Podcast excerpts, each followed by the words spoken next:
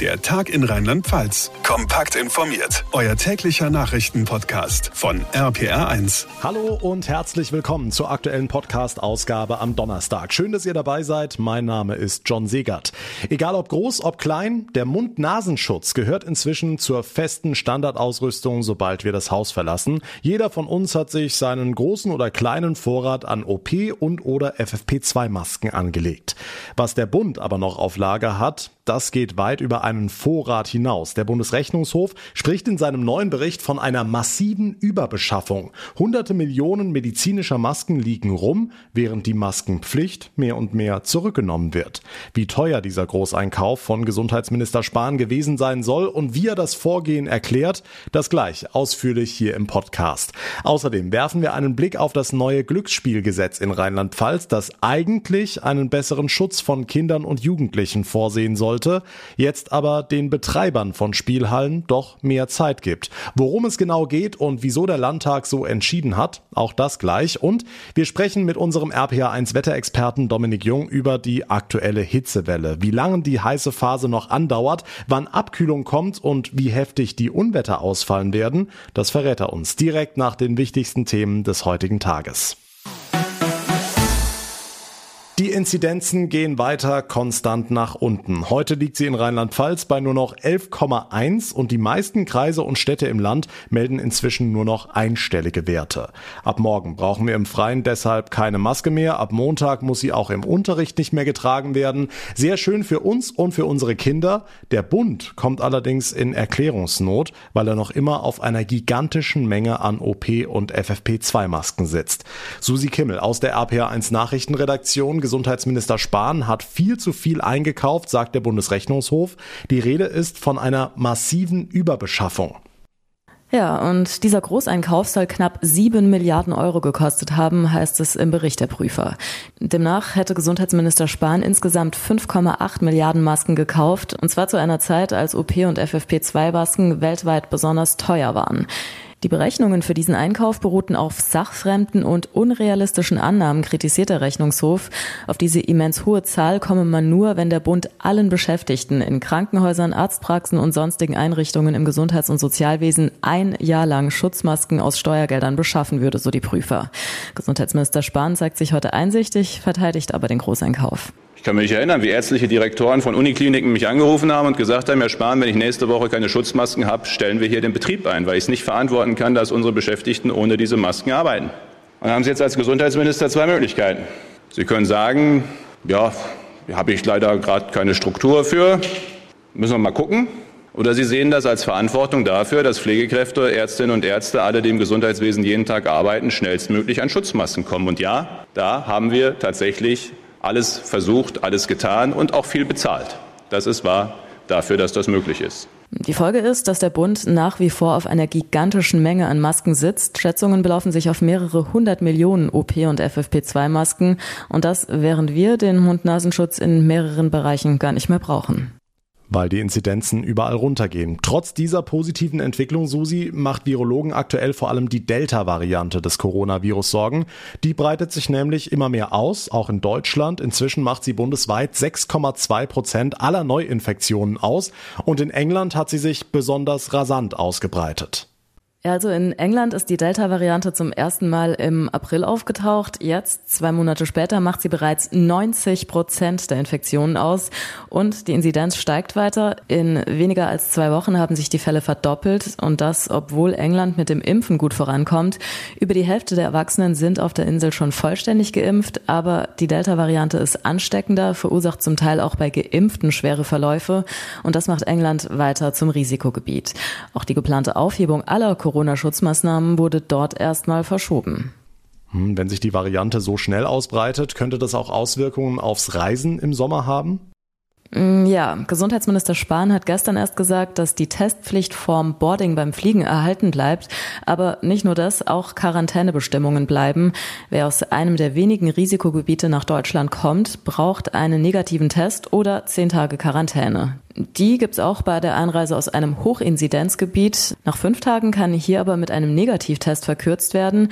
Und 14 Tage Quarantäne muss man in Kauf nehmen bei Einreise aus einem Gebiet mit Virusvarianten, also zum Beispiel auch England. Und es gibt keine Möglichkeit zu verkürzen.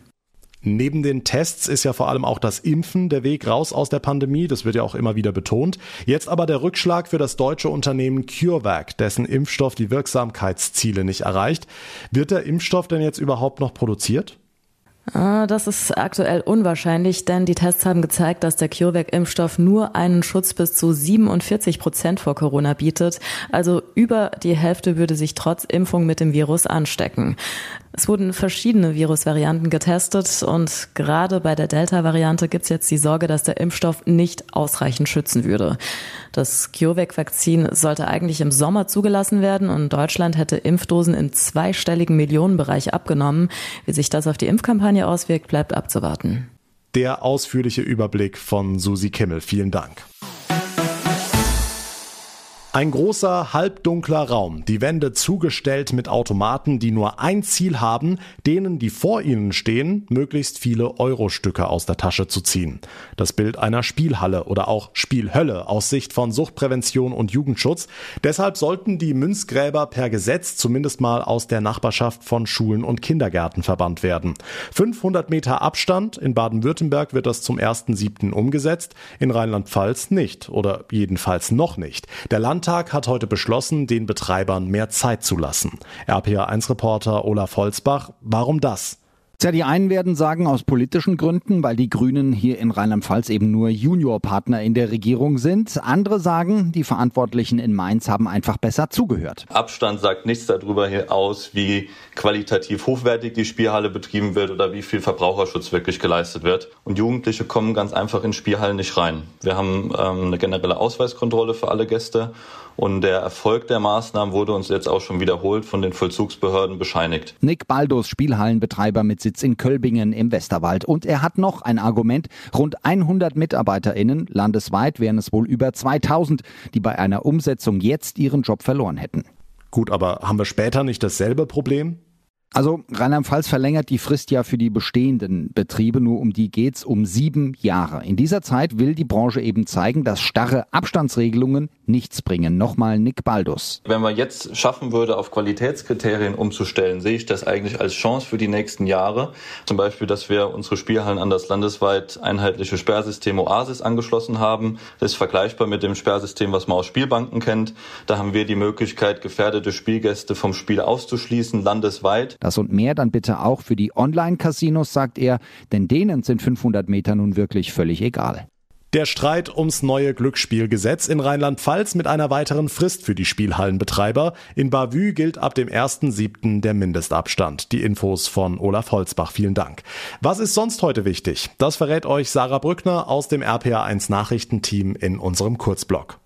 Schönen Feierabend. In Espelkamp in Nordrhein-Westfalen sind zwei Menschen erschossen worden. Der Täter ist auf der Flucht. Die Polizei Bielefeld geht aber nicht mehr von einer Amoklage aus. Ein anfänglicher Verdacht habe sich nicht bestätigt, heißt es. Bei den Opfern handelt es sich um einen Mann und eine Frau. Sie wurden an einem Haus mitten in der City der 25.000 Einwohnerstadt erschossen. Die Hintergründe der Tat sind noch völlig unklar.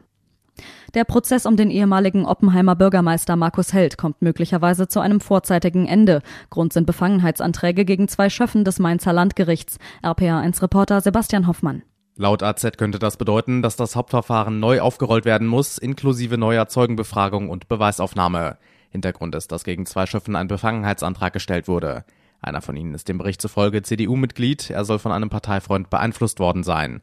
Bei dem Prozess um den SPD-Politiker geht es um Untreue, Betrug und Bestechlichkeit im Zusammenhang mit Grundstücksgeschäften und Parteispenden. Ein Zahnarzt aus dem Kreis Trier-Saarburg soll seine Mitarbeiterinnen mit einer versteckten Kamera gefilmt haben. Die Trierer Staatsanwaltschaft hat nun Anklage gegen den Mann erhoben. Demnach hatte er eine Minikamera im Umkleideraum installiert und damit Fotos und Videos der Frauen gemacht. Eine Mitarbeiterin hatte die Kamera schließlich entdeckt und die Polizei eingeschaltet.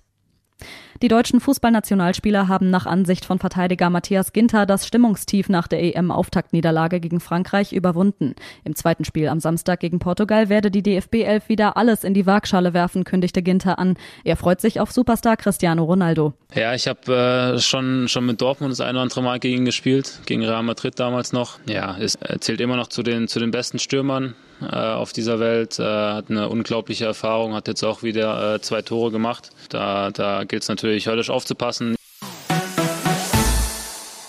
Egal in welcher großen Stadt in Deutschland, überall kann man mit E-Scootern durch die Gegend düsen. An jeder Ecke und an jedem Straßenrand kann man die Dinger finden, sich per App anmelden und dann losfahren. Nach der Fahrt sollten sie dann eigentlich auch wieder so abgestellt werden, dass sie niemanden behindern. Alleine das klappt schon nicht auf jedem Gehweg so richtig. Und in Köln finden es offenbar viele auch noch witzig, die Scooter in den Rhein zu werfen. RPA1-Reporterin Sabine Koppers.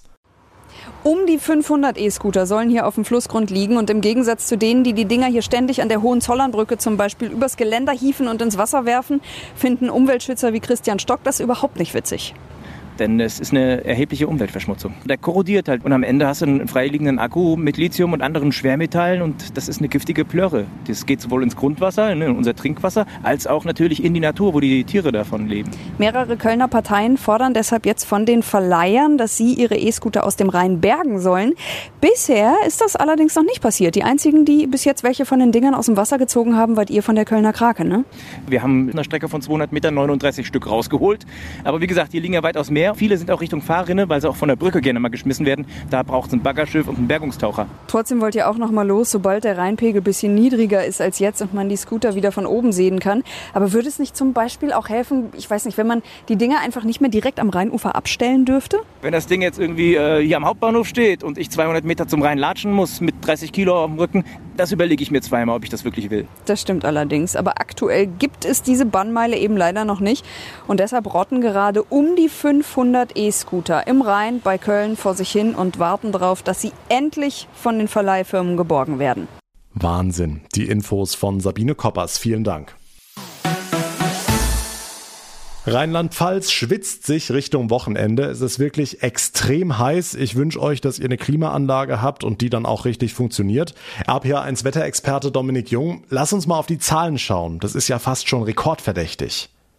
Ja, heute wird der heißeste Tag bisher des Jahres bei uns in Rheinland-Pfalz äh, und wir erreichen auch am Nachmittag um die 35, 36 Grad. Da haben wir noch ein bisschen Glück, denn äh, morgen im Osten, äh, da geht's teilweise rauf, im Raum Berlin-Brandenburg auf 37, 38 Grad. Aber gut, ich sag mal so, die zwei, drei Grad Unterschied merkt man kaum noch, zumal die Luftmasse überall sehr schwül ist und drückend, also teilweise schon richtig unangenehm. Hm, jetzt wollen wir nicht undankbar sein, es war ja auch lange Zeit zu kalt. Wie geht's denn die nächsten Tage weiter? Ja, die kommenden Tage, die bringen uns weiterhin sehr sonniges Wetter, teilweise aber auch Quellwolken und vor allen Dingen nachmittags müssen wir mit Schauern und Gewittern rechnen. Am Samstag und Sonntag fallen die auch mal unwetterartig aus und das Ganze erinnert so ein bisschen an die Wetterlage vor zehn Tagen ungefähr. Die Gewitter bilden sich einmal, kommen kaum von Ort und Stelle. Wir müssen also auch am Wochenende wieder regional mit Sturzflutgefahr rechnen, mit Hagel und mit Sturmböen. Die Temperaturen, die erreichen morgen bis zu 35 Grad bei uns in Rheinland-Pfalz, auch am Samstag um die 23 33, 34 Grad und der Sonntag könnte dann vielleicht ein bisschen kühler ausfallen, aber weiterhin ist diese drückende Schwüle vorhanden. Dominik Jung, unser Wetterexperte, vielen Dank. Und morgen wissen wir dann sicher schon ein bisschen genauer, wo und wann es zu Unwettern kommt.